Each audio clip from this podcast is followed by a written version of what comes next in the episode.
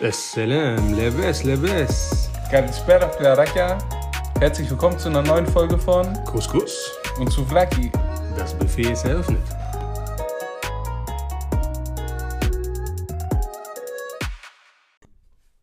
Lebes, Lebes, Habibis. Die Kanate Pedia. Das ist äh, quasi ein gemischter Auftakt in unsere neue Folge. Was euch bestimmt gefehlt hat, ist äh, der Klassiker von Bessem. So, da sind wir wieder. Folge 12. Wir sind am Start.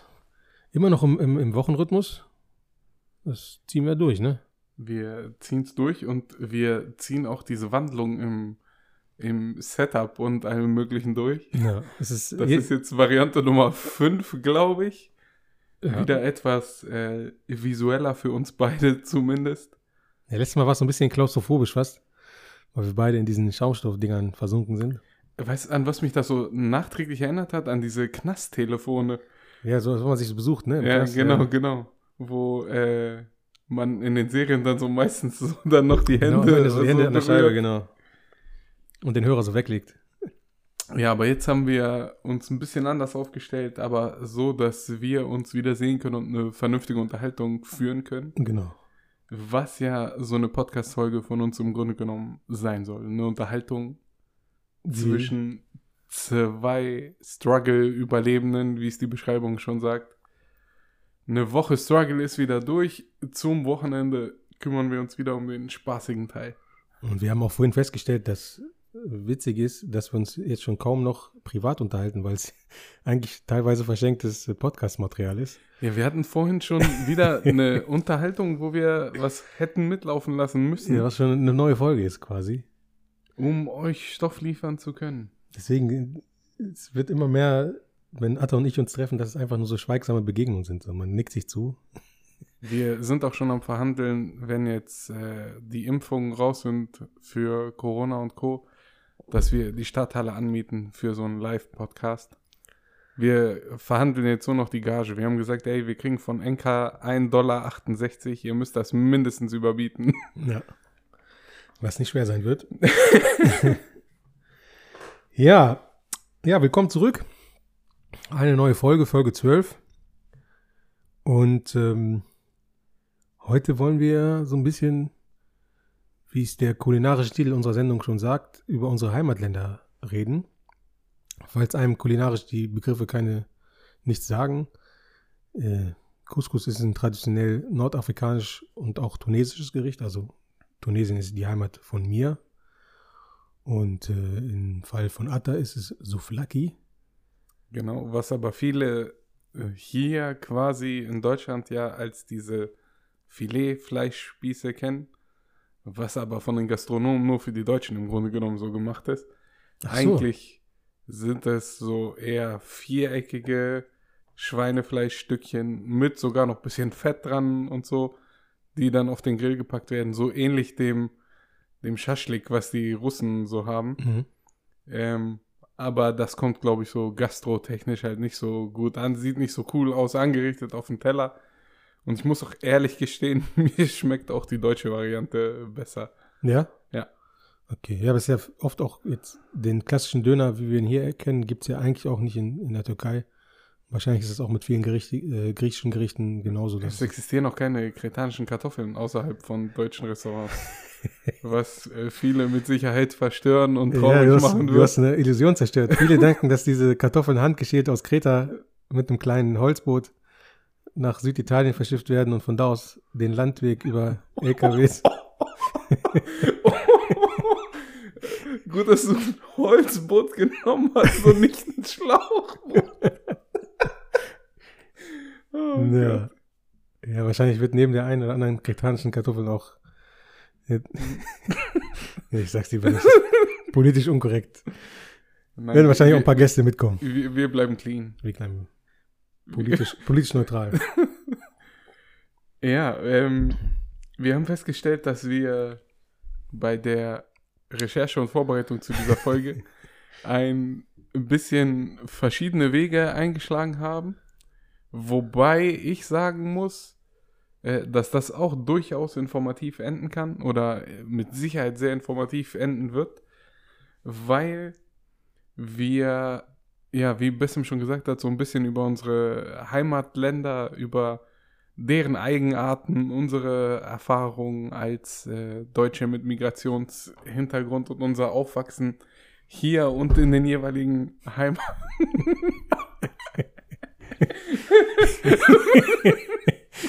Der kleine, der kleine Lachflash ist äh, so zu erklären, dass Atta auf seinem Bürostuhl gerade 10 Zentimeter nach unten geplumpst ist und er nicht einschätzen konnte, wie stark die Schwerkraft doch ist. Aber wir lassen das auf jeden Fall drin, das wird nicht rausgeschnitten. Ja, also äh, ursprünglich wollte ich meinen Stuhl festsetzen und habe genau das Gegenteil erreicht. Ich war stehen geblieben bei uns mit Migrationshintergrund und dem, wie wir aufgewachsen sind. Genau, wie wir unsere Heimatländer sehen. Wir sind ja hier geboren, quasi. Wir sind ja, wir haben es nie erlebt, dort geboren und aufgewachsen zu sein. Wir kennen es nur aus unseren Urlauben und Besuchen. Und ja, so kann man unsere Sicht der Dinge mal ein bisschen erläutern und einfach darüber erzählen. Ja, im Griechischen gibt es zum Beispiel auch ein Lied, äh, da sagt der Text, Staxena im Elinas, Gestin Elada Xenos. Also in im Ausland bin ich der Grieche und in Griechenland bin ich der Ausländer quasi, ne? So, Aber das ist, ist, ja, ist ja immer so. Der Auch wenn du, ja. denke ich mal, da in Tunesien zu Besuch bist bei der Familie, bist du der Deutsche. So, Ja. hier wirst du aber niemals der Deutsche sein, sondern, ah, wo, wo kommen sie her? Ja, aus- das, das ist ja, das ist ja die Identitätskrise, die viele Jugendliche, Jungs und Mädchen haben mit Migrationshintergrund, ne? weil du halt, wie gesagt, hier bist du immer der Kanake und wirst nicht akzeptiert, da bist du immer der, der Europäer oder der Deutsche oder wo auch immer du dann herkommst. Und dann ist ja immer manchmal auch so eine Identitäts- und Findungskrise, ne? Aber wenn man irgendwann rausgefunden hat, dass beide Seiten Vor- und Nachteile haben und sieht man sich das Beste aus beiden Seiten rauspickt, kann es auch äh, vorteilhaft sein, ne? Also ist ja, ist ja dann irgendwie Einstellungssache des Einzelnen, ne? Ja. Womit wollen wir loslegen? Mit, mit Griechenland oder mit Tunesien? Also ich wüsste ehrlich gesagt nicht großartig, was ich über Griechenland erzählen soll, was The Rock im Film Hercules noch nicht gezeigt hat.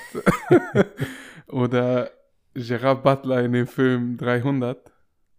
Ja. Mal eine Frage off-topic für heute. Ist es Gerard Butler oder Gerald Butler? Gerald Butler. Sicher? Ja. Ich glaube, er ist, ist Schotte, ne? Ich dachte, er wäre Kanadier und deswegen so dieses Nee. franco-kanadische Nee, Gerard. Er ist, er ist Schotte. Er ist Schotte. Und da wahrscheinlich, und die Schotten haben ja so einen, noch einen ganz krassen Akzent. Gerald. Gerald. Hm, Gerald Butler. Butler. Irgendwie so in der Art. Ja, okay. Das, Dann gibt es ja My Big Fat Greek Wedding, wo man auch noch essentielle Informationen über Griechenland herausfindet. Dass Ja, zum Beispiel viele genau, Nick genau. Also wenn wir das Ganze wirklich mal so ein bisschen auf, auf Filme spinnen wollen.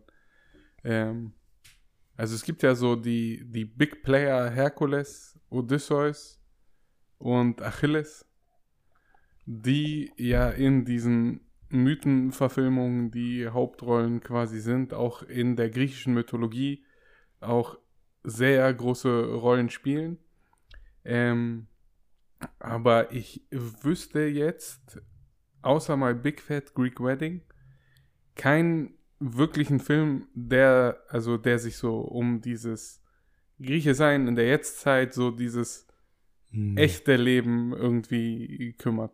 Nee, wüsste ich jetzt auch keinen. Also, Ähm, das war auch eine Persiflage ein bisschen. Also, das war ja auch überzeichnet, glaube ich, dargestellt. Ja, wobei das gibt's ja äh, für, für jede Ethnie quasi. Es gibt das ja auch mit, mit Italienern, wo, wo Christian Ulm mitgespielt hat. Mm, Maria, ja, ihm ja, schmeckt's nicht. Genau. Ähm, Also, sehr weit weg von der Realität irgendwie, ne? gar nicht so weit weg. Also, äh, beispielsweise, also äh, für, ich finde, alle Kulturen außer der, der Deutschen könntest du das anwenden. Ich weiß noch, ähm, dass es zum Beispiel bei My Big Fat Greek Wedding gibt es der, die eine Szene, wo sie ihn fragt, ob er was essen will. ja. Und der sagt, nein, danke, ich habe schon gegessen. Ja, okay, ich mach dir was, ne? Und dann bringt sie ihm da Essen. Ähm, oder wo gesagt wird, dass er kein Fleisch isst ja. Möchtest du Lamm? und sie ihm dann Lamm bringt. Und das ähnliche hatten wir doch mit deiner Mutter, als ich äh, den Januar über vegan sein wollte. und Ah, es ja. Couscous gab und ich dann Couscous mit Lamm gekriegt habe und du gesagt hast, nee, Atta isst diesen Monat äh, nichts mit Ah, ja. Fleisch. Ja, aber ist doch Lamm. ne? Wa- Warum ist doch kein Problem? Na. Und Und- dass, dass alle Nick heißen irgendwie, ne? Ja, okay, das wird übertrieben dargestellt, ne? Aber guck mal, ich habe einen Opa väterlicherseits, Athanasius. Ich habe einen Opa stiefväterlicherseits, Athanasius. Ich habe einen Cousin, Athanasius. Ich habe einen Onkel, Athanasius. Mein Cousin heißt Georgius. Der andere Opa heißt Georgius. äh, meine Oma heißt Dimitra. Meine Schwester heißt Dimitra. Mein Onkel heißt Dimitrios. Also es ist einfach so, dass theoretisch in einer Sippschaft alle gleich heißen. Na. Und dann gibt es auch noch wirklich tatsächlich oft diese weibliche und männliche Version der Namen auch, ne? Ja, das ist viel bei den Nachnamen hauptsächlich, ne? Ähm, oder halt zum Beispiel Dimitrios, Dimitra. Genau. Äh, und Athanasius, Athanasia ist äh, ja theoretisch dasselbe, ne? Ähm, und deswegen verteilt sich quasi derselbe Name durch eine Familie wie so ein Laubfeuer eigentlich. Ähm, geschichtlich gesehen wüsste ich jetzt, also ich hatte in der griechischen Schule Geschichtsunterricht, der sich auch um die Geschichte Griechenlands etc. gedreht hat. Aber ich wüsste jetzt so die richtig wichtigen Eckpunkte sind der 28. Oktober. Mhm. Da wird, glaube warte, warte, ich, krieg, ich krieg's noch zusammen. Es ist der Feiertag. Also man feiert quasi die Nationalflagge, so Griechenland an sich.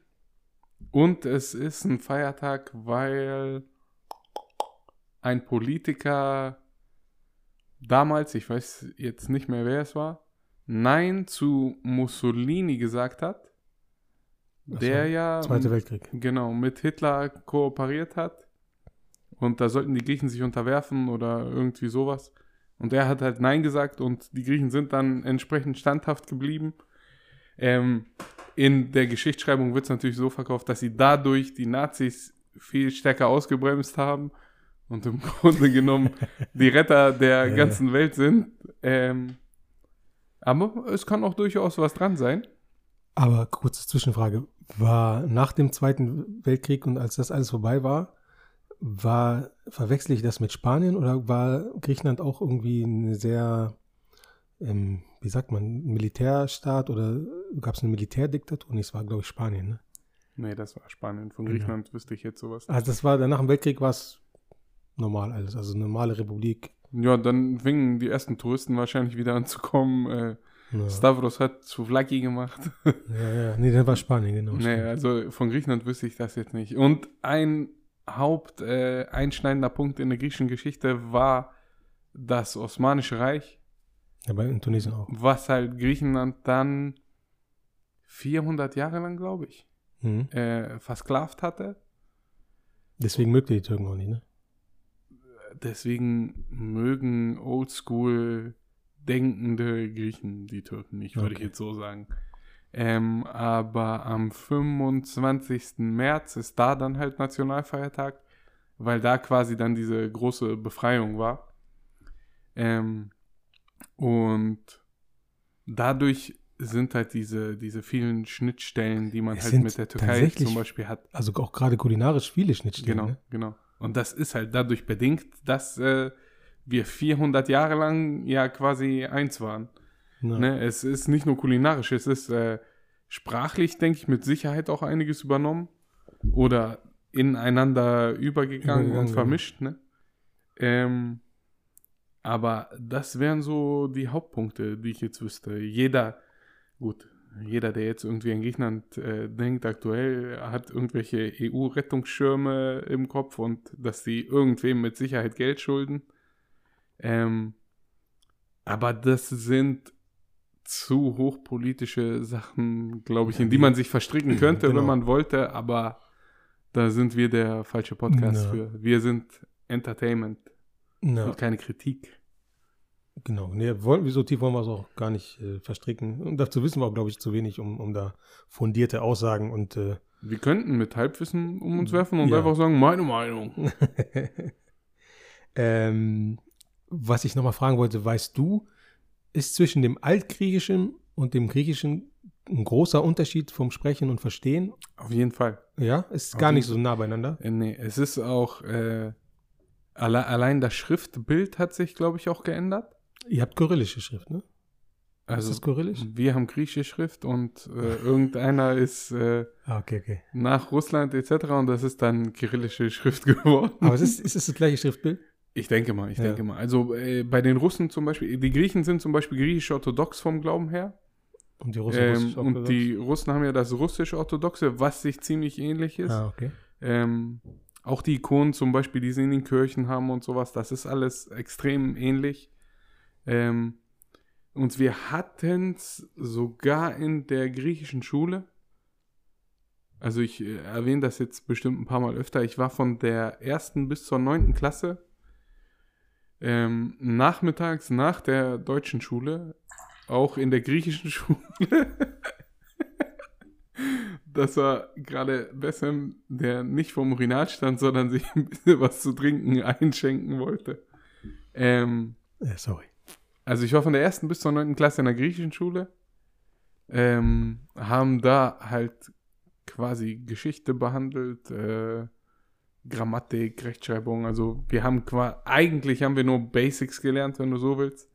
Hm. Ähm, wir hatten jetzt nicht sowas wie Mathe und äh, Erdkunde in der griechischen Variante. es ging darum, die, die Heimatsprache zu lernen und Ich, ich denke mal, so, Ja, das genau. war War so mehr der Fokus, die, die Sprache zu lernen, lesen, schreiben zu können, äh, Basics an Geschichte zu können ja. und ähm, ja, mehr oder minder hat das schon so ein bisschen mehr Verbundenheit, sag ich mal, äh, zu dem Land gebracht, als das jetzt die nächsten Generationen wahrscheinlich jetzt haben werden, die hier groß werden in unserer Ja, Region, weil es keine griechische Schule gibt.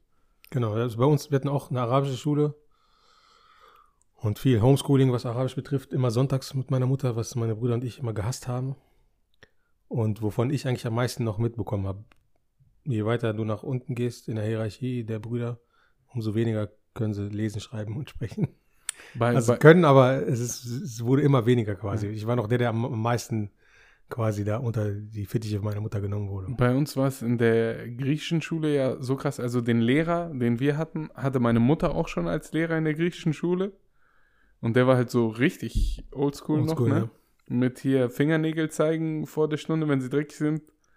Gibt's eine mit diesem, ähm, mit diesem Zeigestock, den man für die Tafel hatte, diesen elastischen. Und äh, die in der ersten Klasse, weiß ich noch, habe ich jedes Mal geheult, wenn ich zur Schule musste.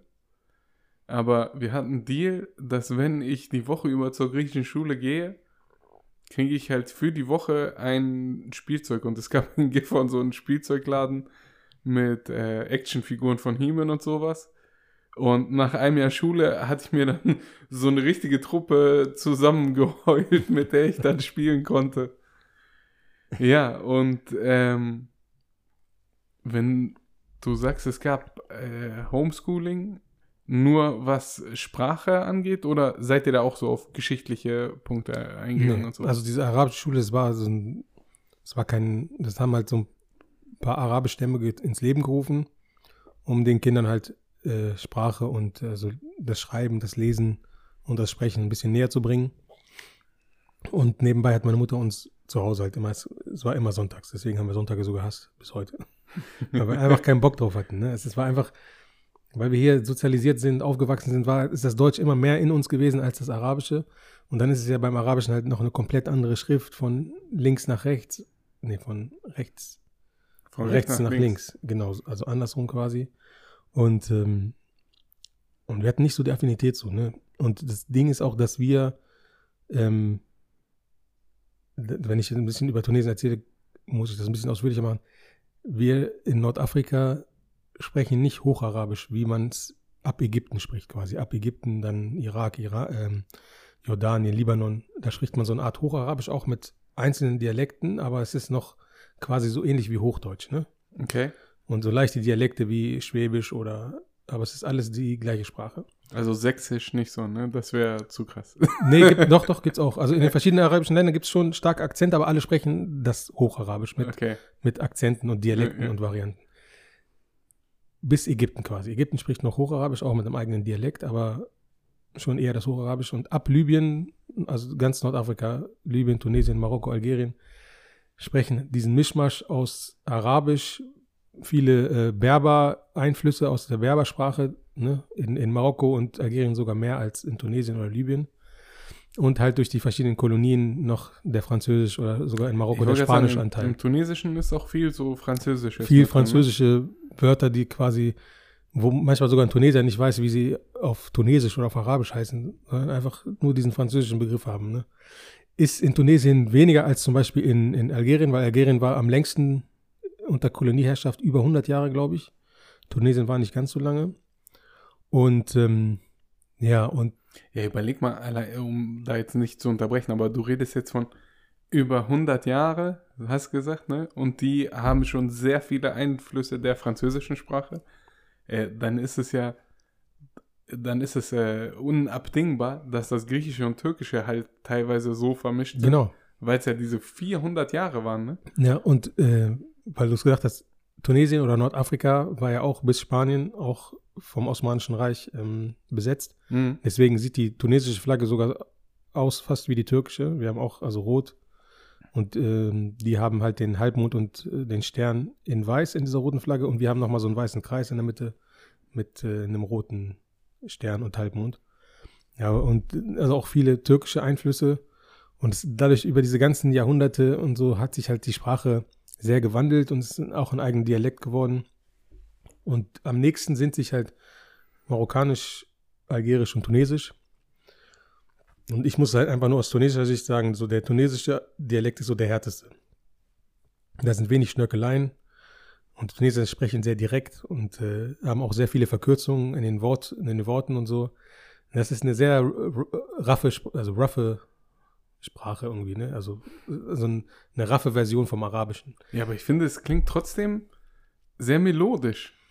Ja, aber wenn du, wenn du zum Beispiel einen Ägypter oder einen Jordanier Arabisch sprechen hören würdest und mich als Tunesier oder überhaupt einen Tunesier, würdest du den Unterschied merken, dass das Hocharabische melodischer ist als das nordafrikanische Arabisch. Das ist so ein bisschen sehr viel, also viele Wörter werden nicht so umschrieben, sondern sind sehr verkürzt. So, das ist so eine direkte Sprache. Okay. Ähm, und zufällig, weil ich Tunesier bin, mag ich aber trotzdem den tunesischen Dialekt am, am meisten. Ich finde es einfach eine coole, coole Sprache. Ne? Es ist, Also uns, uns Griechen sagt man ja nach, dass eine normale Unterhaltung unter zwei Leuten sich teilweise halt auch, weil im Griechischen ja so sehr viele scharfe S-Laute zum Beispiel sind, äh, sagt man ja, das klingt dann so, als ob man sich streitet oder Mhm. sonst was, das war der obwohl man eigentlich nur eine normale Unterhaltung führt. das war doch auch dieser Running Gag von Kayana immer, dass bei Arabern es klingt, so, als ob die entweder eine Rosine verschluckt haben oder, oder sich streiten, obwohl sie übers, übers schöne Wetter reden und so. Ne? Und äh, ist das bei euch auch so? Also, umso länger ich quasi aus der griechischen Schule raus bin und umso länger ein Zeitraum ist, wo ich jetzt zum Beispiel nicht bei meiner Familie bin oder mit Griechen bin, mit denen ich dann Griechisch rede, umso schlimmer wird das Wörtermischmasch in meinem Hören und was dann dabei auch in Gesprächen rauskommt. Ja. Weil ich dann einfach versuche, möglichst das Wort, was mir am schnellsten einfällt, für das, was ich sagen will, zu sagen. Und dann, keine, in der Schule, jetzt hier, in der deutschen Schule, haben mich äh, die Mitschüler dann immer aufgezogen, wenn ich irgendwie mal mit meiner Mutter oder so telefoniert habe. Äh, und dann haben sie immer gesagt, Arbeitsamt, abholen, Ja. Fahrrad fahren. Ähm, und so ist das bei euch doch mit Sicherheit auch, oder? Genau. Also und ähm, es ist ja auch, wie gesagt, wenn ich versuche mit meinen beiden Brüdern, die jünger als- sind als ich, nur tunesisches Arabisch zu sprechen, merkst du halt, ich spreche noch am meisten. Beim mittleren wird es schon weniger und beim jüngeren auch. Und, und du hast ja, weil du halt zwei Sprachen zur Verfügung hast, kannst du ja auf beide zurückgreifen. Und wenn ich mich mit meinen Brüdern unterhalte, ist es ja eigentlich egal, ob ich mit denen Tunesisch oder ähm, Deutsch spreche. Die verstehen ja beide, beide Sprachen, also kann ich es mischen, wie ich will quasi. Hm. Und das bürgert sich aber irgendwann so ein. Und dann ist es wirklich so, wie du sagst. Und gerade für diese Fachwörter, die es wirklich nur im Deutschen gibt. Also ich wüsste nicht, was Kraftzeug, äh, Kraftfahrzeug Bundes, äh, was gibt, wie heißt das da, Bundesstelle oder sowas. Zulassungsstelle. Zu, Zulassungsstelle auf, wüsste ich den tunesischen Begriff gar nicht oder den arabischen. Also Ja, wird das immer, wird das einfach eingesetzt, ne? Und, äh, Ja, für mich war es am schlimmsten, als ich in New York war. ah, du warst in New York? Äh, 2014 war ich Ah, in New York. Okay, gut zu wissen. Ähm, da hab, war meine Schwester ja als Au pair da. Wenn wir schon Running Gag etablieren wollen, dann dürfen wir nicht selber lachen. Nee, das ist aber schwierig. ähm, da habe ich meine Schwester besucht. Aber mal ganz ab von dem Running Gag. Wir hatten vor kurzem arbeitstechnisch auch jemanden äh, aus England hier, mit dem ich dann Englisch reden musste. Und da wurde es dann ja noch schlimmer, weil du dann versuchst, Englisch zu reden. So packst dein, dein Schulenglisch quasi aus der hintersten Schublade aus und das, was du so aus Songs und Serien oder Filmen hast, dann versuch dein Hören aber das deutsche Wort, weil das das am meisten gebraucht ist. Dann geht's aufs Griechische und zuletzt kommt dann das Englische. Mhm.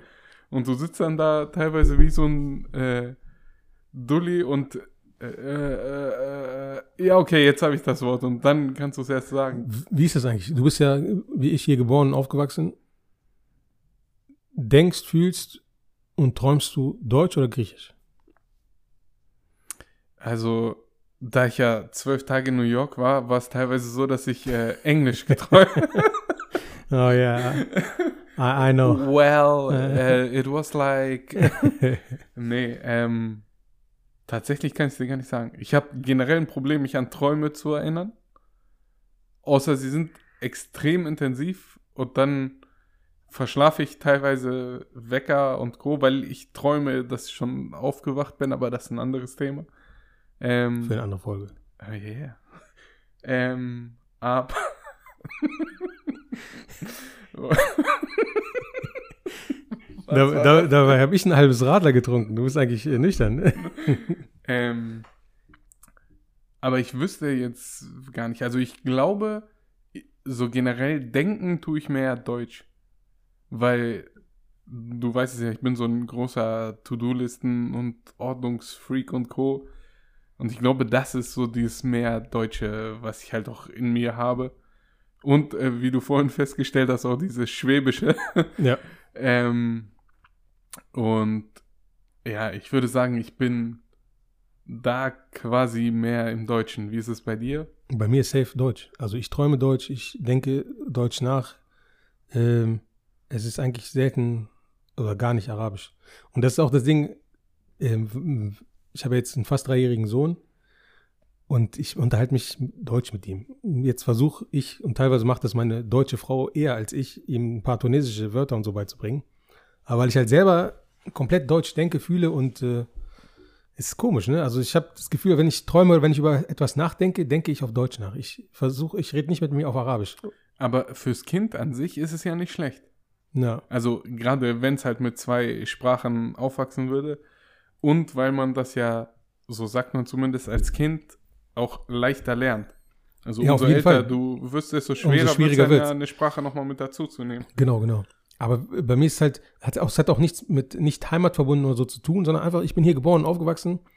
Ähm, ich kenne mich hier aus. In Tunesien kenne ich auch vieles, aber ich komme hier besser zurecht als in Tunesien. Deswegen bin ich da eher deutsch sozialisiert. Nicht kulturell oder so, sondern einfach, vor, wie ich denke, fühle oder so. Das mache ich alles äh, auf der, in der deutschen Sprache. Okay, äh, Frage, die dazu wahrscheinlich ganz gut passt und an unsere Lotto-Gewinn-Folge gut anknüpft. Der Lottogewinn kommt. Wir haben alles, was wir so auf dem Plan hatten, äh, verwirklicht. Kaufst du dir die gut ausgestattete Villa und den einigermaßen vernünftigen, teuren Wagen hier in Deutschland oder in Tunesien? Oder wo würdest du dann am liebsten auf lange Sicht leben? Ich glaube hier. Also ich glaube hier, also es hat auch nicht mal was mit Tunesien zu tun. Ich würde mir vielleicht da eine Wohnung holen und öfters mal hinfliegen, weil ich es kann, finanziell, ne? Aber ich würde, leben würde ich hier. Aber das gilt auch für andere Länder, also jetzt nicht nur für Tunesien oder so. Ich glaube, hier kenne ich mich aus, hier komme ich zurecht.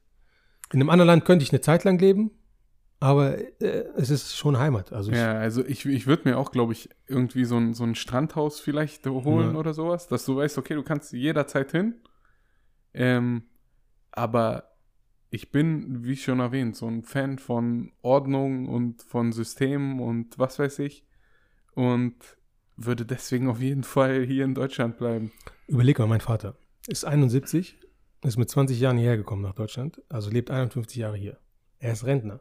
Er könnte einen Großteil seines Lebens im sonnigen Tunesien verbringen, aber er sagt selber, er liebt die deutsche Ordnung, dass alles sauber ist, gesittet vonstatten geht. Er liebt Tunesien auch, aber dieses Chaos kann er nicht über einen längeren Zeitraum Mhm, tragen. Also er, er kann es eher länger hier aushalten als zum Beispiel in Tunesien, weil er sich einfach auch schon an alles hier so gewöhnt hat und einfach Deswegen, deswegen nicht mehr in diesem, in diesem, in diesem, in dieser Umgebung lange bleiben kann. Er geht gerne hin, fährt oft hin, aber er könnte nicht da immer für immer leben, hat auch oft Deswegen gesagt. verstehe ich auch diese ganzen alte Schule Griechen nicht, die äh, als Ziel haben, für immer in Griechenland zu sein, aber dann trotzdem einmal im Jahr so für drei Monate herkommen, alle Arztbesuche hier machen, Ja. sich komplett durchchecken lassen, dass sie noch ein weiteres Jahr lebensfähig sind quasi und dann aber für immer wieder nach Griechenland wollen. Das ist so, Ähm, so, ein, so ein Widerspruch teilweise, ne? Genau, genau. Und dazu allein, allein für dieses Systemwesen der Griechen. Ich ähm, hatte bis 2018, glaube ich. Ja, es müsste Anfang 2018 gewesen sein. Äh, hatte ich nur die griechische Staatsangehörigkeit. Wie, du bist kein Deutscher gewesen? Nee, ich bin, ich bin Europäer. Ähm, ich hätte äh, irgend, an irgendeinem Zeitpunkt habe ich es, glaube ich, verpennt oder meine Eltern verpennt, da war ich noch minderjährig, wo man es, glaube ich, hätte beantragen können, aufgrund der Tatsache, dass Griechenland in der EU ist, bla bla. Ähm, Genau, das ist, glaube ich, der Unterschied ist, du bist europäischer Kanake gewesen oder Ausländer. Was Genau. ja nochmal ein Unterschied ist, ob du aus einem anderen Kontinent oder so kommst. Ne? ja, genau, genau. Es gibt ja diese Freizügigkeitsabkommen, also ich hätte überall in der EU arbeiten, leben Genau, können, genau. ohne Probleme. ähm, Aufenthaltserlaubnis zu brauchen und ähnliches. Aber bei uns war es so, das Konsulat für die Griechen hier aus Norddeutschland, aus unserer Region, war in Hannover. So, jetzt von uns aus hier nicht so die Strecke. Ähm, das Ding ist aber jedes Mal, wenn du deinen Reisepass verlängern musstest, musstest du nach Hannover ins Konsulat, da dann warten, drankommen, diesen Antrag machen. Äh, dann bist du mit teuer bezahlten Passfotos von einem Fotografen hier in unserer Region hin. Und die haben die gesagt, ja, die können wir nicht nehmen. Du musst zwei Straßen weiter zu dem und dem Fotografen, der weiß, wie er die Fotos machen muss, damit die in Griechenland genommen werden. War der Fotograf zufällig Grieche? Nee, nee, aber der hat wahrscheinlich von den 20 Euro, die du bezahlt hast, 15 gekriegt und das Konsulat 5, weil sie dich hingeschickt Hm, haben. Äh, also selbst da wurde schon gemauschelt und so. Und dann nach sechs Wochen, glaube ich, nochmal hin, um den fertigen Pass dann abzuholen. So, schon mal absurde Geschichte, finde ich, wenn man ver damit vergleicht, wie es dann halt jetzt ist. Ähm, dann wurde das Konsulat von Hannover nach Hamburg verlagert für uns. Das heißt, noch eine weitere Fahrt. Das letzte Mal, als ich mir dann meinen griechischen Ausweis habe verlängern lassen, wurde ich gefragt, wo mein Geburtsort ist. Ich habe gesagt Weibling und er hat mich gefragt, wo ist Weibling? Und ich habe gesagt, ja, das ist in der Nähe von Stuttgart. Und ich dachte, er fragt einfach nur so Interesse halber.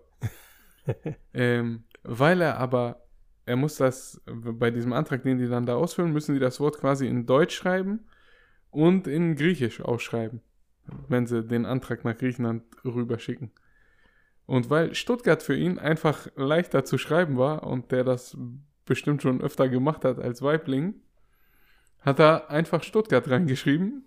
Mein Reisepass kam wieder. Auf einmal war mein Geburtsort Stuttgart. Das war aber, Alter, wie sich der Kreis schließt, äh, 2014. Und den Pass brauchte ich, um nach New York fliegen zu können. Du warst mal in New York? 2014. Okay. Äh, also habe ich das einfach so hingenommen und gesagt, ja, scheißegal, Hauptsache ich habe jetzt einen gültigen Pass, mit dem ich fliegen kann. Ähm, Ja, und dann gehen natürlich schon die Probleme los. In jeder Meldebescheinigung, die du hast und was weiß ich, alles, was an Dokumenten existiert, ist mit Geburtsort Weibling. Auf einmal hast du einen Pass, in dem Geburtsort Stuttgart steht. Und das einfach Das nur. fast, fast schon Urkundenfälschung. Ja, einfach nur, weil ein Typ keinen Bock hatte, so Ja. das andere Wort zu schreiben. Ähm, und da habe ich dann irgendwann gesagt, nee, ich beantrage eine Einbürgerung, habe das dann alles fertig gemacht und habe jetzt diesen ganzen Stress nicht mehr. Hast du noch beide oder nur Deutsch jetzt? Ich kann tatsächlich die griechische nicht ablegen, per Gesetz. Also ich muss auch die Dokumente pflegen, theoretisch. Ähm, aber das werde ich irgendwann machen, wenn ich wieder in Griechenland bin und mal einen Tag Zeit habe, um die Dokumente fertig zu machen. Wie sind wir jetzt aber auf dieses Thema gekommen? Ach ja, mit dem, wo würdest du leben, wenn du die Genau. Kohle hättest? Und ich denke, mit diesem kleinen Rant ist auch meine äh, Aussage dazu klar gemacht worden und getroffen. Ich würde auch auf jeden Fall hier in Deutschland bleiben. Na, aber es ist, es ist ja, was ja viele Kanaken in Anführungsstrichen so sich nie eingestellen wollen, so wir sind keine Deutschen, wir sind Kanaken und so. Aber wenn du hier geboren und aufgewachsen bist, ist ein großer Teil von dir Deutsch, also ob du willst oder nicht. Und spätestens, wenn du in deine Heimat fährst, kriegst du es auch zu spüren, dass es so ist.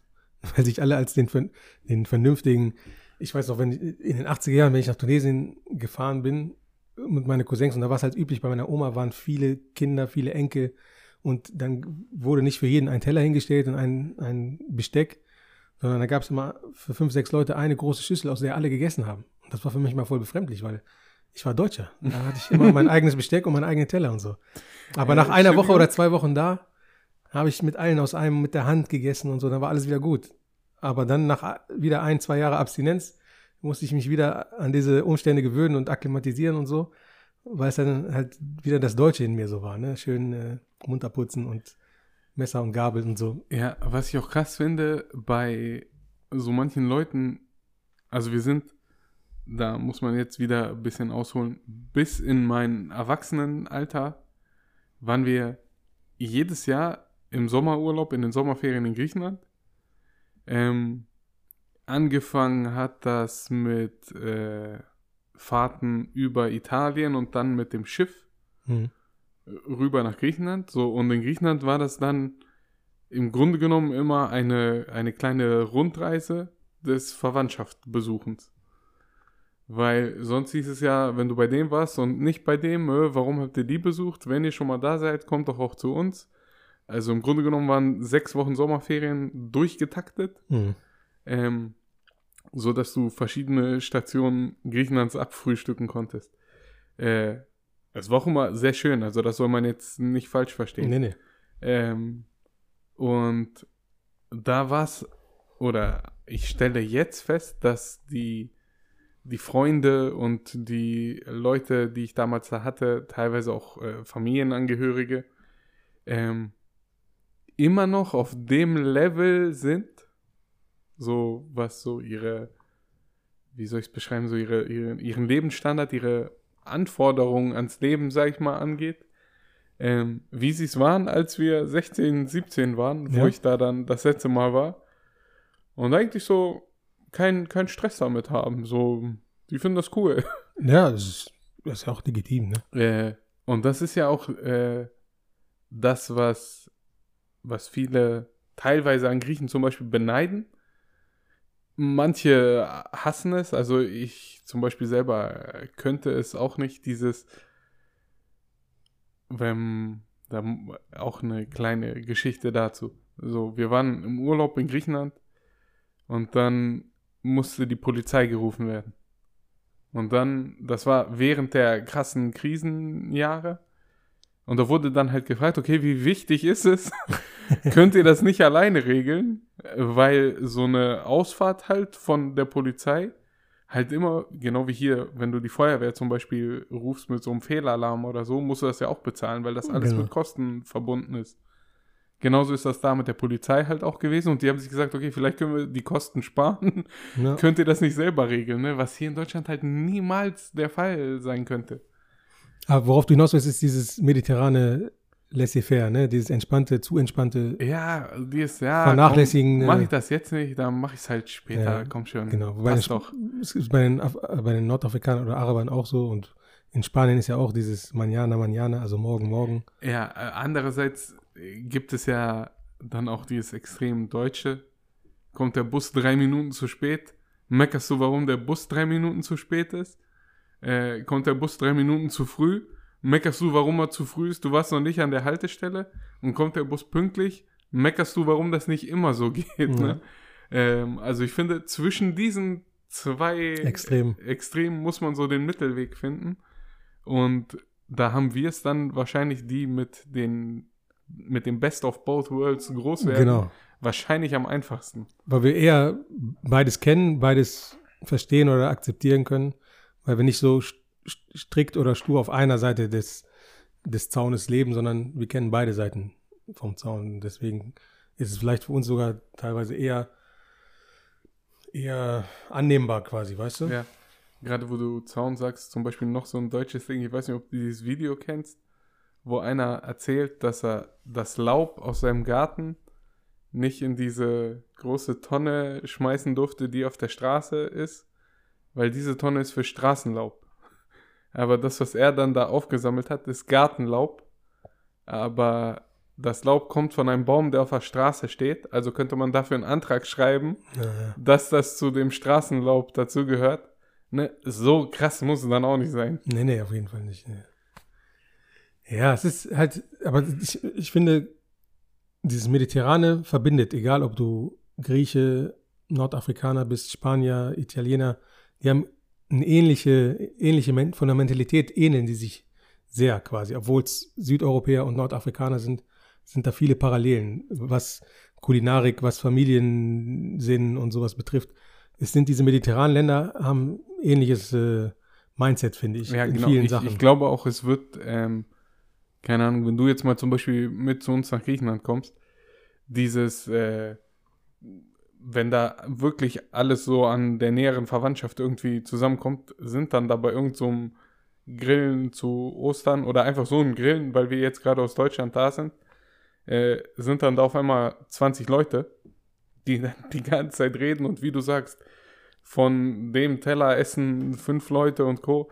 Das ist für so einen, für so einen ganz Deutschen dann mehr ein Kulturschock, als äh, wenn wir das jetzt quasi untereinander vor, einem vorstellen würden, sage ich mal. In dem Zusammenhang, du warst ja mal mit Dr. Gaming, Gogo, und einem sehr biodeutschen Freund von euch beiden. Wart ihr mal, habt ihr einen Roadtrip nach Griechenland gemacht und wart ja, Ja. ein paar Wochen, ne? Wie war das denn für den Biodeutschen, dessen Namen ich vielleicht nicht nennen, darf, aber wie war es für ihn? Das war ja, das muss ja ein richtiger deutschen König. also, weißt, also er ist ja wirklich ein, Deutscher im, im klassischen Sinne, würde ich jetzt nicht despektierlich, sondern einfach, er ist, er ist ein Deutscher. Also, ja, wobei er sich echt gut eingelebt hat Ja, und äh, dadurch sich auch den, den griechischen Spitznamen dann verdient hatte während des Urlaubs. ja, wie, wie war der? Äh, Sachos. ähm, Aus Sascha quasi. mhm. Jetzt hast du den Namen doch genannt. Grüße an äh, Sachos. V- Vielleicht schneiden wir das raus. Mal gucken. ähm, und ja, aber man, man hat zum Beispiel schon, also wenn ich es jetzt einschätzen müsste, war das für ihn schon anders, als es jetzt, glaube ich, für dich gewesen wäre. Oder Ja, Irgend, irgendeinen türkischen Kumpel, mit dem ich in der Mhm. Jugend groß geworden bin, ne? Da ähm, war man dann ja auch zum Beispiel mal Genau, weil die Parallelen zu Hause, größer zu Hause sind, bei ja. denen essen Ja. oder sowas. Ähm, und da sind einfach, ob es die Art des Essens ist, was gegessen wird, ähm, oder die, die Art des, ähm, die Art des Lebens, so. Ähm, das ist für einen, der nie diesen Kontakt hatte vorher, glaube ich schon dann ein Kulturschock. ja, auf jeden Fall.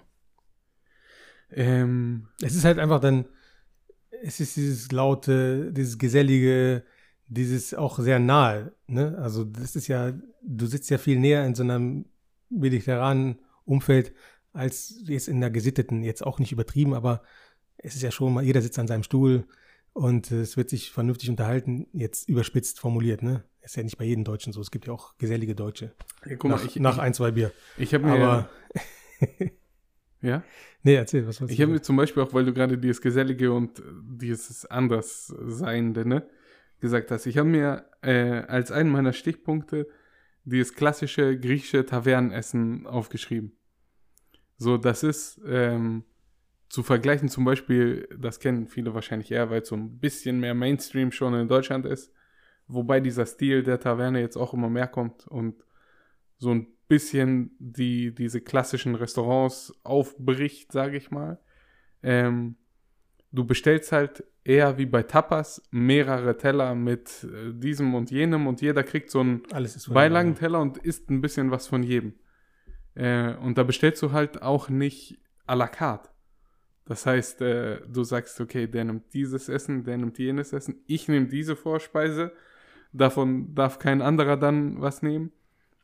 Und ähm, da waren wir mal im Urlaub mit einem deutschen Pärchen noch als Begleitung und waren dann in so einer Taverne essen Mhm. und ich habe quasi die, also die saßen, haben eine Karte gekriegt, wollten bestellen und ich habe gesagt, nee, ich bestelle.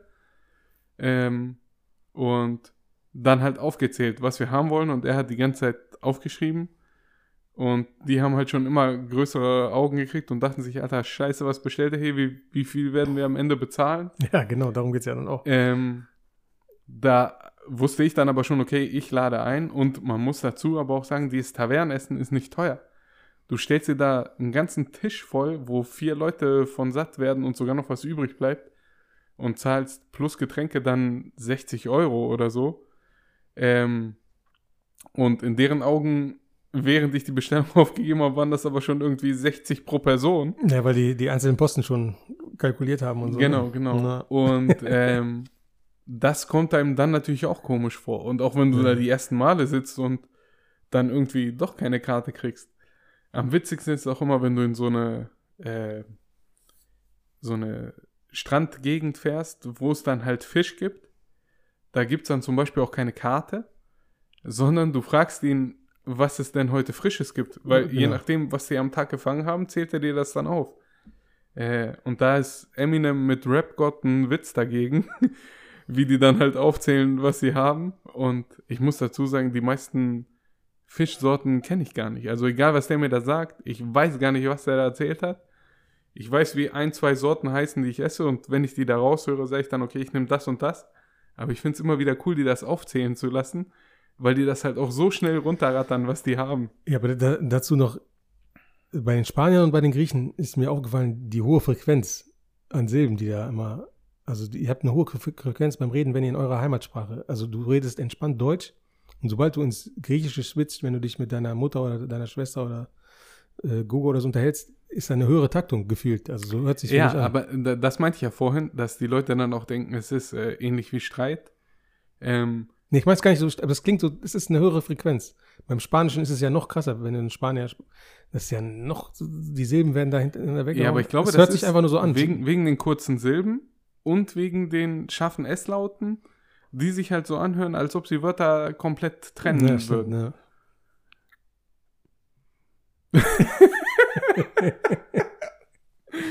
So, Ja. ähm, du hast vorhin, Ja. hast du angefangen, geschichtlich so ein paar Sachen über Tunesien zu erzählen, Ja, von also, denen ich was lernen konnte. Und das können die Zuhörer bestimmt auch. ja, ich Weil, ganz kurz, ich muss kurz noch mal braggen so, ja, und ein bisschen angeben.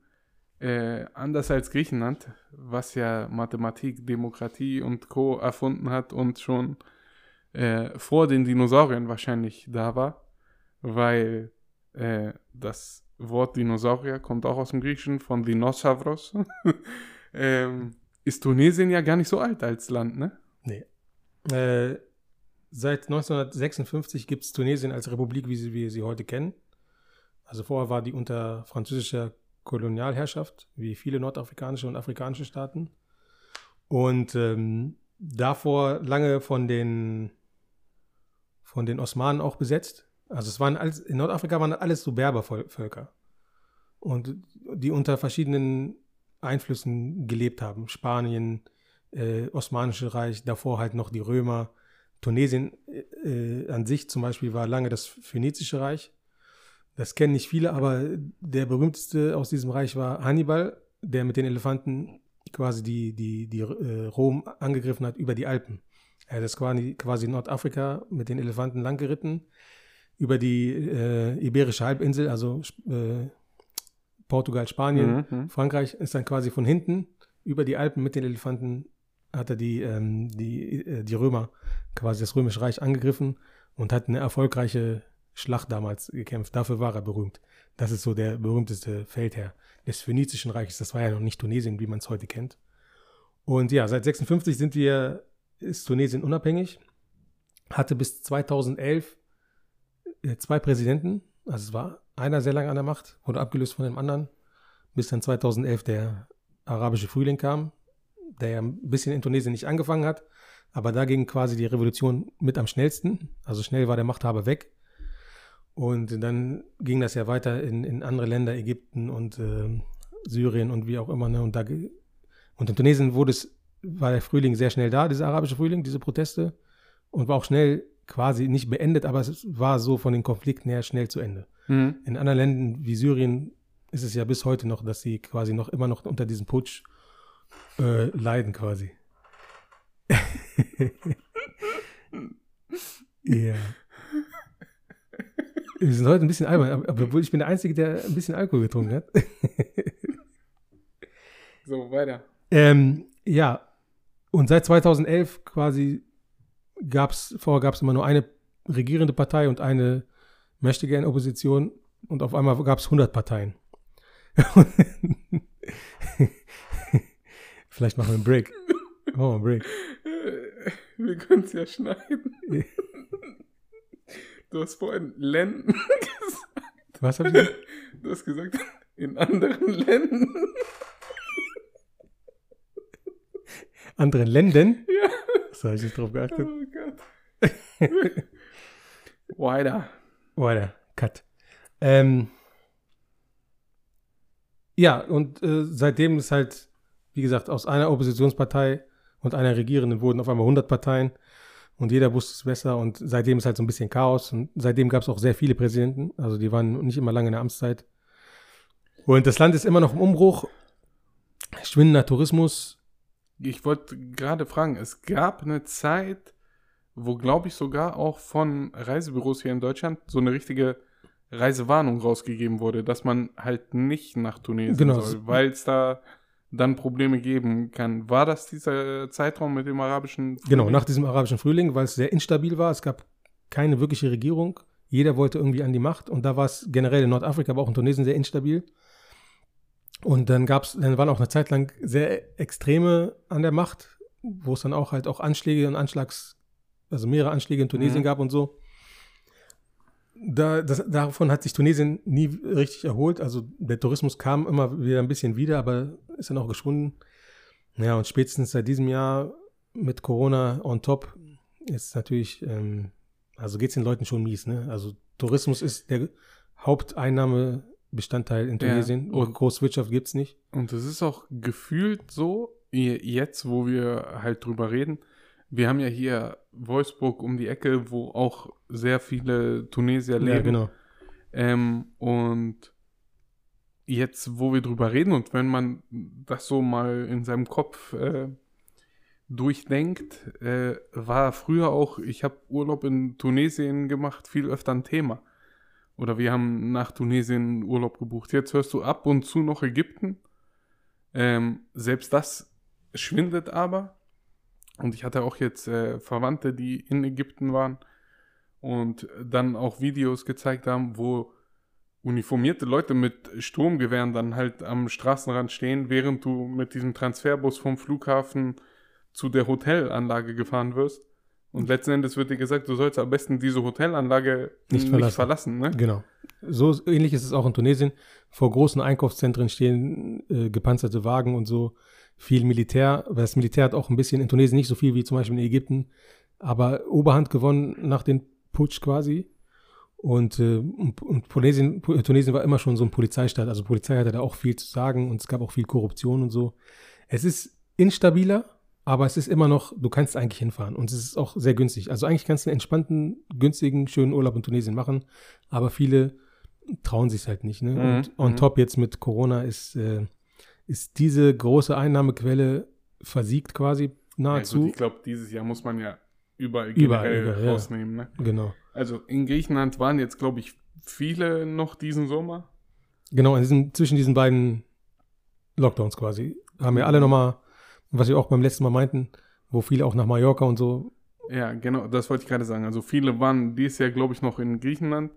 Ähm, deswegen war keine 100% Einbuße, was den Tourismus angeht. Ähm, aber da Keine klassische de- Saison, ne? dem verdanken wir auch den Lockdown Light, wie man ja. das jetzt nennt, denke ich mal. Also wäre es vielleicht sogar besser gewesen, wenn man es gelassen hätte, aber das ist ja wieder ein anderes Thema. Genau. Wie war die, die wie waren die, die Urlaube in der Kindheit? Ja, also je jünger wir waren, desto höher war die Frequenz. Das waren wirklich, wie du gesagt hast, jedes Jahr sechs Wochen.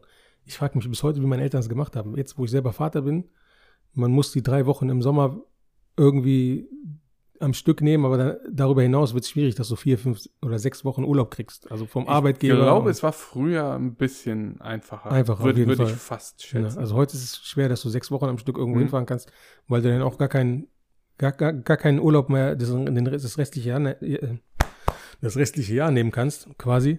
Und ähm, aber damals war es jedes Jahr ähm, sechs Wochen. Aber je älter wir wurden, desto weniger wurde es. Dann war es jedes zweite Jahr und dann auch nicht sechs Wochen, sondern Ja. drei oder vier Wochen. Ich habe es einmal gemacht, dass ich äh, einen Sommerurlaub genommen habe und vier Wochen am Stück genommen habe, womit mein damaliger Jahresurlaub dann quasi verbraucht war. Und ich würde es nie wieder machen, ey. Weil ich finde auch mittlerweile so im, im Erwachsenenalter nach, nach zwei Wochen Urlaub, das reicht dann theoretisch auch, Genau. ne? Weil ähm, die zwei Wochen lebst du halt auch noch wie so der, der Lebemann und gibst das Urlaubsgeld aus, aber nach zwei Wochen merkst du, okay, ey, warte, das muss noch mal zwei Wochen halten. Kannst du keine sechs Wochen durchziehen. Äh, und genau, diesen Lifestyle kannst du keine sechs Wochen leben. Na. Ähm, Als Kind war es cool, weil es wirklich ein langer Zeitraum war. Es war ja wie ein Abenteuer von uns. Also für uns, sechs Wochen Tunesien war einfach, ja, aber das war geil. als ne? Kind brauchtest du auch keine Kohle. eigentlich. Nee, nee, du hast über sowas halt nicht Da- nachgedacht, genau. Genau, das, das Das war, war ja- unbeschwerter, deswegen. Ja. Richtig, das, das, darauf wollte ich hinaus. So, wir haben ähm, immer irgendwie einen Mofa oder einen Roller oder sowas gehabt und konnten damit fahren dann im Dorf von den Großeltern. Und einmal wurden wir auch von der Polizei dann angehalten, so mit 13, 14, glaube ich. Äh, und dann hieß es ja Führerschein und Papiere und dann habe ich gesagt, ja, nee, habe ich nicht. Und dann meinte der Polizist, ja, wie, hast du nicht, ne? Und dann äh, habe ich gesagt, ja, ich habe das nicht. Das Motorrad habe ich von meinem Opa, ich durfte hier ein bisschen rumfahren. Und dann hieß es nur, ja, wer ist dein Opa? Habe ich gesagt, ja, der und der sagt, ah, okay, hier aus Deutschland, ne? Ja, fahr weiter und sag deinem Opa, der muss mir morgen ein Bier ausgeben oder sowas, ne? Ähm, also das war für, für so einen Urlaub als Kind war das der, der Hammer, finde ich. Na, auf jeden Fall. Allein, wir hatten ja, wie gesagt, immer so die Touren von Deutschland aus über Italien und dann von Italien aus warst du anderthalb Tage mit einer Fähre unterwegs, Mhm. hast dann in Griechenland angelegt und in Griechenland auch nochmal so einen halben Tag fahren, je nachdem, wo man angelegt hat und zu welchen der Verwandten man als erstes musste. Und äh, ob es jetzt die Fahrt war, wo ich dann meine Geschwister geärgert habe, obwohl wir nur in München an irgendeiner Raststätte gehalten haben und die sind eingeschlafen. Und ich habe die geweckt und gesagt, hey, steht auf, wir sind in Griechenland angekommen. ähm, oder dann halt im Schiff zum Beispiel Verstecken spielen, ne? Wir sind auch meistens dann hier aus äh, Gifhorn mit Kolonnen losgefahren. Da gab es ja noch keine Handys und Navi Nee. und was weiß ich. Da hattest du so eine Karte vom ADAC, Genau. dann eventuell Walkie-Talkies, wenn man richtig gut ausgerüstet war. Und dann ist man in Kolonne losgefahren. Die Kofferraum, Kühltruhen waren voll. Man hat an Raststätten angehalten, was gegessen. Die Fahrer haben geschlafen und dann ging es halt wieder weiter. Und als wir dann auf dem, auf der Fähre waren, haben wir Kids immer Verstecken gespielt auf dem, Ja. auf dem Schiff, weil das waren ja auch so Kleinstädte quasi für so ein Kind, die dann da halt übers Meer geschippert sind äh, und sind da teilweise bis in die, in die Maschinenräume und haben uns dann da versteckt, Ja. wo dann irgendwelche von der Schiffscrew gesagt haben, ey, was macht ihr hier raus hier? Hauptsache, wir werden nicht gefunden. Na, Und das Allercoolste waren generell in unserer Jugend, finde ich, äh, diese Arcade-Automaten. ja.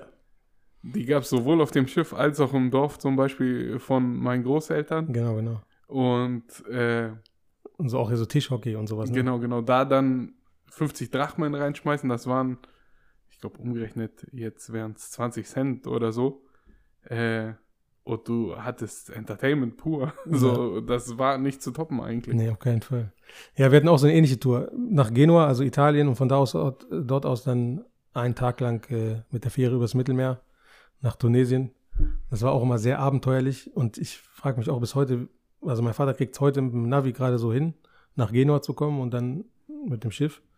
Aber wie er das in den 80er Jahren mit dieser ADAC-Karte gemacht hat, äh, dass er da jedes Mal geschafft hat, in Genua anzukommen und die Fähre rechtzeitig zu erreichen, also grenzt teilweise an ein Ja, da, das war auch so ein Thema, dass du halt auch, du hattest ja, also da gab es ja selbst Google Maps oder sowas über einen festen Rechner oder sowas, das gab es nicht. nee. So, das heißt, ähm, jetzt, sagen wir selbst, dein Navi funktioniert nicht. Aus welchem Grund auch immer. Was ja sehr unwahrscheinlich ist, aber sagen wir, es geht nicht. Du gibst ja dann zumindest zu Hause ein, okay, ähm, was weiß ich, geh von Berlin, weil du zum Flughafen musst. Gibst ein und siehst, okay, das dauert zweieinhalb Stunden. Dann sagst du, gut, ich rechne noch eine halbe Stunde drauf, falls irgendwas ist und fährst drei Stunden vorher los. Ich find's krass, wie die das halt früher gemacht haben Ja. zu sagen, okay, du musst Durch halb, Donnerstag um 13 Uhr da sein, durch halb Europa, ne? durch halb Europa. Wann fährst du dann los? Wie timest du die Pausen? Wo, ne? Das Ja. war schon eine krasse Leistung, wenn man jetzt so nachträglich Na, überlegt. ich sage, also, dass mein Vater es geschafft hat, ist ein Wunder. Er hat auch diese RC-Karte und jetzt mit dem Navi hat er manchmal teilweise Probleme. aber dass er das damals geschafft hat, ist äh, bemerkenswert auf jeden Fall. Und ähm, worauf ich auch nochmal, was ich auch nochmal erzählen wollte, ist, ähm, wo ich die ersten Male mit eigenem Geld nach Tunesien gefahren bin, also wo ich selber entweder äh, Ferienjob Geld verdient habe oder später halt wirklich gearbeitet habe, also am Anfang meiner beruflichen, äh, meines beruflichen Werdegangs, war ja das bisschen Geld, was ich mitgenommen habe, in Tunesien ein Vielfaches wert. Und ich kann mich, wo ich erstmal mit einem größeren Batzen nach Tunesien gefahren bin, kann ich mich daran erinnern, dass ich überall mit dem Taxi hingefahren bin. Also meine Tante hat mich gebeten, 500 Meter zum Markt zu gehen und was zu kaufen, habe ich ein Taxi genommen und zurückgefahren. Richtig krass. Und dann gab es in Tunesien gab's die Taxis, die in der Stadt gefahren sind und dann gab es die Taxis, die zwischen den Städten gependelt sind. Aber das waren meistens alte französische Kombis, wo sechs Leute drin gesessen haben. Manchmal war noch ein Huhn dabei oder ein Schaf hinten im Kofferraum. Und da hatte ich gar keinen Bock. Also habe ich quasi ein Städtetaxi, was nur in der Stadt fährt, das drei-, vierfache bezahlt, um von einer Stadt in die andere zu kommen. Also jetzt keine großen Distanzen. Weil es einfach bequemer war, weil nur, weil nur ich und meine Cousins dieses Taxi genutzt haben und Mhm. nicht noch fünf andere Fremde Mhm. und Tiere. Und mein Cousin hat gesagt, Alter, ich trage dich auf meinem Rücken, aber gib mir das Geld, Alter, warum? weißt du, es war, aber für mich war es halt, ich, ich konnte es mir leisten. In, in Deutschland wär, hätte ich mir das nicht leisten können, aber in Mhm. Tunesien war es halt irgendwie machbar. Ne? Das war auch ganz Ja, krass. Bei, bei mir war auch ein krasses Erlebnis, als ich das erste Mal alleine nach Griechenland bin, ohne Familie. Da war ich 14, 15, glaube ich. Und war auch nur bei dem einen Teil der Family in Thessaloniki. Und mein Opa da hat mir, also das wusste ich nicht, das habe ich auch nicht gefordert, ne? Das hat er irgendwie so für sich bestimmt. Er hat mir am Tag 10.000 Drachmen Taschengeld gegeben. 16.000 Drachmen ja, waren 100 Mark. Und ich habe jeden Tag 10.000 gekriegt. Also egal, ob ich äh, 50 Drachmen nur ausgegeben habe, ich habe am nächsten Tag 10.000 wieder gekriegt. und so wie ich dich kenne als gebürtiger Schwabe, hast du es geschafft, Nee, nee, da, da war ich noch ja? nicht Schwabe. Da Okay. war ich Gott. äh, äh, Hast du, Alle- die, hast du die Drachmen regnen lassen? all, Club, oder? alles, alles mit dem Taxi. äh, ich habe für äh, meine Cousine, ihre, ihre ganzen Freunde und so, mit denen war ich dann halt auch unterwegs. Ich habe immer bezahlt, auch wenn es dann dieses klassische Nein, ich bezahle Hütte, Hütte, Hütte. Und quasi das, das, das Klischee des wohlhabenden Deutschen äh, ad absurdum geführt. Geführt, ne? genau. Also ich war, ich war wirklich, ich habe mich gefühlt, als wäre ich der Vater von Bill Gates, der Bill Gates nur was vererbt hat und der hat jetzt so viel. Äh, und auch Taxis, die du erwähnt hast. Ne? Taxis in Griechenland sind meine Schwäche. Ähm, ich finde, erstens, Taxifahrer in Griechenland sind immer die krassesten Typen. Ja, in Tunesien auch. Das sind so voll Charakter, also jeder Einzelne ist so voll der Charakter. Und ich Und, finde und, und viele haben auch Potenzial, Stand-Up-Comedians zu sein, Ja. also, weil die so viel Material auf haben. jeden Fall, also ich finde die Autos auch mega krass. Das Ja. sind ja teilweise äh, aus Deutschland alte Taxis, die hier schon abgeschrieben wurden. Die, die hier schon eine Million auf dem, auf dem Tachostand hatten. Ja, also Tachos, ich weiß es, durch griechische Taxis, Tachos gehen nur bis 9999999, also das war voll. Und dann äh, kam ich immer so wieder mit denen ins Gespräch und habe gefragt, ey, wie viel hat das Ding runter, ne? Wow, ich fahre das Auto schon seit äh, zehn Jahren hier in der Stadt und was weiß ich.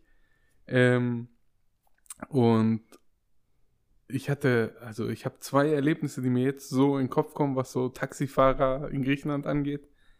Einmal sind wir in Thessaloniki durch die Stadt gefahren und der ist, der hätte rechts abbiegen müssen in die Straße rein, um uns zu dem Café zu bringen, wo wir hin wollten. Ist aber eine Straße zu weit gefahren. Und das war eigentlich eine Einbahnstraße, in die er dann rein wollte, wo rechts und links Autos geparkt waren. Und durch die Mitte aber eigentlich gar kein Auto fahren konnte. Und dann äh, fährt er, und das war so ein Typ, der so eine richtige Molle hatte, die schon so voll am Lenker war. Und dann so zu mir zur Seite geguckt hat, ich war Beifahrer und sagte, ey, mach mal Fenster runter und klapp mal den Spiegel ran. Und ich musste den Spiegel ranklappen, weil zwischen den geparkten Autoreihen und dem Taxi von uns, was in der Mitte gefahren ist, vielleicht, vielleicht ein Zeigefinger oder ein kleiner Finger zwischen diese Spiegel gepasst hätte, die schon angeklappt waren. Und während er da durchgefahren ist, hat der Typ mich so ganz easy angeguckt, so zur Seite und hat mit mir gelabert. Und wie ist in Deutschland so, ne? Und ich habe mich äh, festgehalten und hatte Schweißperlen auf der Stirn, weil ich dachte, das war's, wir sterben. und ähm, jetzt 2018, wo wir das letzte Mal da waren, äh, und unseren bio-deutschen Kumpel dabei hatten, ähm, wurden wir gefragt, wo wir denn nach Thessaloniki hinfahren und äh, wo wir zum Schwimmen hingefahren sind. Und dann haben wir gesagt, dass das unsere letzte Station quasi ist und wir von hier aus dann wieder nach Deutschland fahren. Und dann hat er uns auf einer, die, die Hauptstraße äh, da in Thessaloniki ist für beide Fahrrichtungen dreispurig, also sechs Spuren insgesamt mit Autos, die keine Vorfahrtsschilder oder Ampeln kennen, sondern nur durch Hupen signalisieren, dass sie Vorfahrt haben. Das größte Verschleißteil auch in arabischen und auch in mediterranen Ländern ist die Hupe. Alles andere hält länger. Und er hatte so als, als Navi-mäßig so ein äh, iPad Mini. und hat uns dann, während er auf dieser Spur, auf dieser dreispurigen Straße gefahren ist, wo einfach einer anhält, vier Blinker anmacht und sich kurz was zu trinken holen geht, so mitten auf der Straße, hat uns dann auf dem iPad gezeigt, wo wir hin sollten und weil da so viele geile Weiber sind und sowas, was du jetzt mit Stand-Up-Comedy halt so verglichen hast, ne? Ja. wo wir auch dachten, Alter, okay, das war's. Wir kommen nicht zurück nach Deutschland, wir sterben hier auf dieser Straße und der ist easy da lang gefahren. Ähm, eine Anekdote, die ich noch erzählen möchte, weil du es auch erwähnt hast, weil man einfach der Star war, wenn man aus Deutschland kam. Die Familie meiner Mutter, die kommen alle aus den Küstenstädten und das sind halt moderne Großstädte, viel Tourismus und so. Die sind halt eher ähm, vom, vom Standard an Europa gelehnt als das Inland von Tunesien. Und mein, die Familie meines Vaters kam wirklich aus dem In-In-Inland. Also wirklich deep down in Tunesien, kein Strand in der Nähe, nichts nur äh, Landwirtschaft quasi ist da die Haupteinnahmequelle und so. Einfache Leute, einfache Verhältnisse und so. Und da war es so, gerade in den 80ern, Anfang der 90er, wenn wir dann einmal im Jahr da aufgetaucht sind, ist halt so, als ob Michael Jackson ins Dorf gekommen wäre. Ne? Alle haben schon erzählt, die Kinder kamen und haben sich ums Auto versammelt. Und wir hatten jetzt kein besonderes Auto. Es war ein vernünftiges Auto, aber da hat es halt ein deutsches Kennzeichen, deutsches Kennzeichen, war relativ sauber und war halt nicht das nicht das gewohnte nicht der gewohnte Anblick für die Leute ne? Mhm. und dann sind meine Cousins mit mir auch überall durch alle Straßen durch die zwei Straßen flaniert die es in diesem Dorf gab gesagt haben, hier, wer ist denn mein Cousin aus Deutschland ist da? Und dann wurde ich von allen begrüßt, von den Älteren und von den Jüngeren und so. Und da hat man sich auch irgendwie cool gefühlt. Ne? Man dachte, warum machen die so einen Aufriss? Aber es war halt, da, also gerade jetzt in dieser frühen Zeit, jetzt mittlerweile auch nicht mehr, sind wirklich zwei Welten aufeinander ge- geprallt. Ne? Mhm. Und das war echt ganz interessant. Man hat Ja, sich da, also wir sind auch immer nur ein, zwei Tage hingefahren, aber dann man hat sich gefühlt wie ein König, ne, für die ein, zwei Tage. Man wurde auch überall eingeladen und so. Es war einfach, es war eine coole Zeit, ne? Und was ich aber krass finde, äh, das muss man den Leuten in diesem mediterranen Raum auch zugutehalten. Theoretisch wissen die ja, zumindest in den meisten Situationen und gerade früher, wenn ich jetzt mal so davon ausgehen kann, dass es uns hier besser geht, ne? auch finanziell, sage ich mal. Ähm, und trotzdem war es zum Beispiel bei uns so, wenn wir jetzt mit Familie, den Cousins, Cousinen etc. irgendwie rausgegangen sind, haben die dennoch darauf bestanden, nein, wir wollen bezahlen, wenn Ja, wir genau. essen gehen und so, ne? Aber das ist halt diese Mentalität, die Genau, schon genau. so. Also da gibt es auch nicht dieses äh, zusammen oder getrennt und äh, Nee, gar nicht. solche Geschichten. Nee. Was ich noch weiß aus gerade 80er, 90er, ähm, mittlerweile gibt es in Tunesien auch alles, was es in Europa gibt, gibt es auch in Tunesien. Ne? Früher war es aber nicht so. Und dann haben wir teilweise tonnenweise Hanuta, also meine Cousins waren alle scharf auf Hanuta, die haben es geliebt, ne? Und teilweise Nutella haben die so gelöffelt, weil, weißt du, in Tunesien gab es auch eine Schokocreme, aber die war scheiße. Mhm. Und die waren so, so wild, das fällt mir gerade ein, so krass fixiert auf Nutella und Hanuta. Das, da Ja, konntest in- in- wenn du da, also wenn du die Familie besucht hast und eine Packung Hanuta gebracht hast, du warst der, du warst der Beste für die in dem Mhm. Augenblick, weil die es halt nicht Griechenland es bekommen auch hatten. Ne? Merenda, was halt so das Gegenstück zu Nutella ist. Und das Witzige ist, dass die in Griechenland Nutella mehr mögen.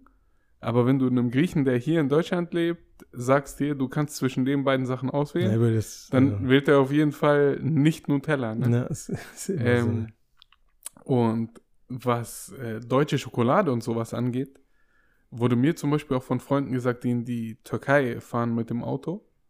Äh, die fahren dann ja komplett auf dem Landweg durch. Und äh, die nehmen Schokolade teilweise mit, um Grenzposten zu Mhm. schmieren, weil die so scharf auf deutsche Schokolade sind. Ja. Das ist auch richtig krass. Na, ist wirklich so, ne? Wir haben auch 2018 ja jetzt quasi den, den letzten Roadtrip gemacht, wo wir mit dem Auto komplett durch sind nach Griechenland. Ähm, davor bin ich schon mal mit einem Kumpel runtergefahren. Da hatte ich allerdings selber noch keinen Führerschein, war nur der Beifahrer. Und ähm, um so als, als eine weitere Anekdote nochmal erzählen zu können, äh, uns wurde von hier aus aus Deutschland schon gesagt, wir sollen Kleingeld mitnehmen, also kleine Scheine auf jeden Fall. Und dann wurden wir auf dem Rückweg aus Griechenland, quasi der ganze Urlaub durch, alles gut gegangen, alles glatt gegangen. Dann sind wir durch Bulgarien gefahren Das sind ja einige euro- osteuropäische Länder, ne? Und wurden, also du musst durch Ungarn, Bul Bulgarien, Rumänien? Nee, also je nachdem, wie du fährst. Wir sind dann halt äh, über Österreich und dann in Bayern wieder in Deutschland quasi rein. Es gibt aber auch die Strecke, dass du über Tschechien und Co. fährst, selbst durch Kroatien, glaube ich, ein Stück oder so. Ähm, ist die vermeintlich kürzere, aber äh, sind halt wieder mehr Länder, wo du nicht weißt, was geht ab. Gerade an den Grenzen und so, ne? Genau, und dann wurden wir angehalten von zwei Typen mit so einer Kelle und äh, vermeintlicher Polizeimontur, die uns gesagt haben, wir wurden mit 180 da geblitzt, wo man 80 fahren durfte.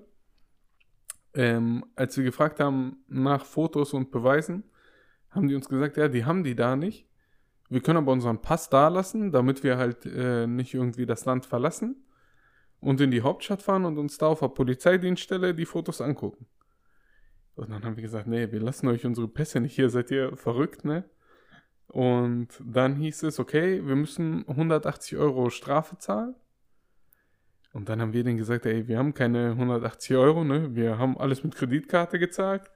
Und äh, das letzte Geld, was wir noch haben, ist Spritgeld bis nach Deutschland. Und dann hieß es, ja, wie viel Geld habt ihr denn? Und dann hatten wir, glaube ich, so jeder 20 Euro oder so noch in der Tasche. In diesen kleinen Schein, ne?